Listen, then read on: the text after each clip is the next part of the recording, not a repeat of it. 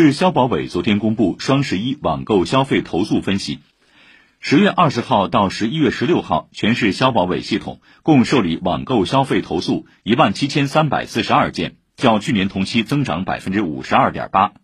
其中网购商品类投诉居前位的是服装鞋帽家居用品化妆品。网购服务类投诉居前位的分别是快递会员卡销售餐饮住宿。以上由记者胡明珏报道。